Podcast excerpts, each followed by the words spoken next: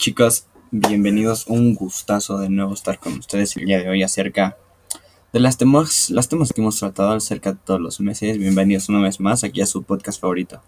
El día de hoy trataremos acerca de la teoría de cómo fue que la escritura neoclásica y toda la literatura fue más influyente en nuestros ahora y en nuestros ayeres.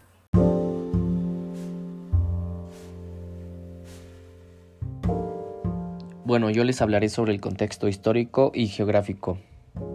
Bueno, la literatura neoclásica es considerada un movimiento filosófico, moralizante, social e intelectual, el cual está muy ligado a los ideales ilustrados y también a los de la Revolución Francesa de la burguesía liberal.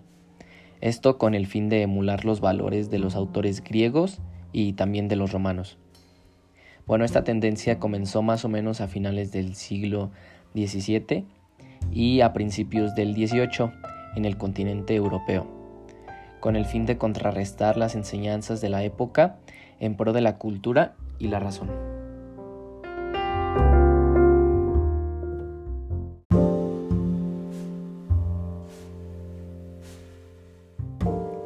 Características de la literatura del neoclásico.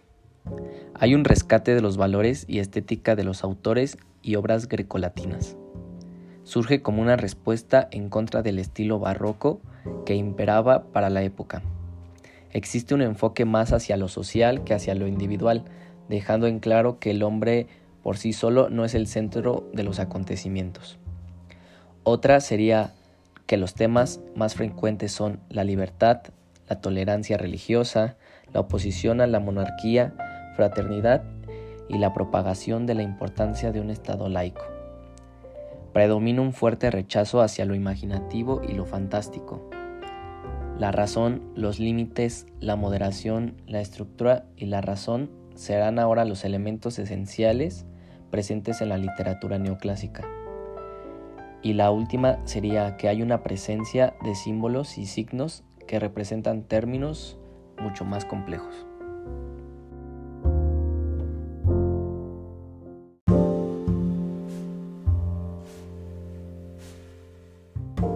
Géneros literarios cultivados.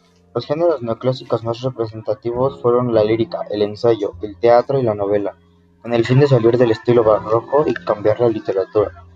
Surgió en pleno auge de la Ilustración, finales del siglo XVII y principios del siglo XVIII en Europa. El propósito era la educación y la moralización de la sociedad con miras modernas.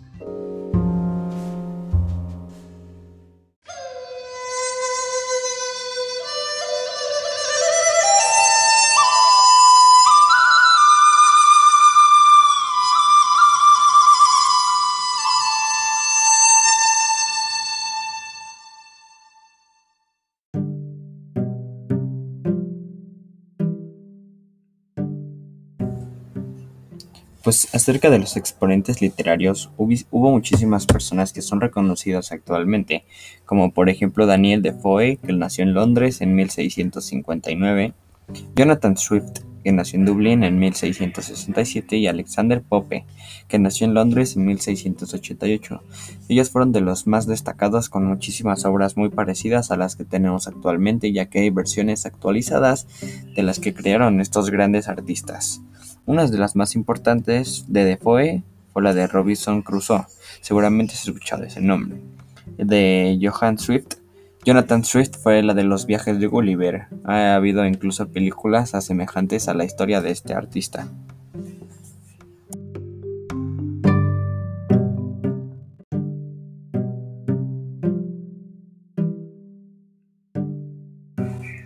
Acerca de la obra representativa, nosotros escogimos la que se llama El rizo robado. Es una sátira pequeña entre la disputa que se compara en el mundo de los épicos dioses basada en un accidente entre el, amigo de Pope, John Carville, Arabella Fermor y su pretendiente. Lord Petre provenía de familias aristocráticas y católicas en un periodo de Inglaterra en el que el catolicismo estaba prohibido. Entonces Petre, loco de amor por Arabella, le arrancó un mechón sin permiso, creando un conflicto entre las dos familias, haciendo que se pelearan y no pudieran verse en mucho tiempo.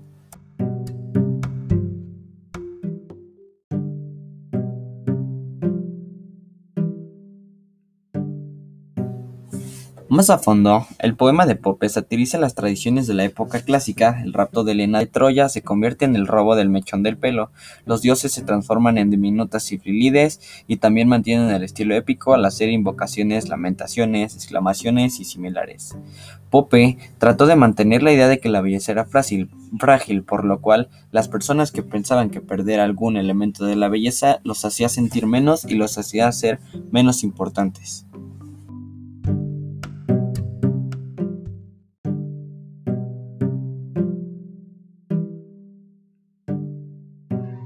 Conclusión: Esta etapa de la literatura es muy buena ya que es representada por la búsqueda de la razón y también es un medio para representar y derogar el dogmatismo y fomentar el progreso, así como la Revolución Industrial y la Revolución Francesa, que sirven como puntos de partida y progresos para diferentes comunidades.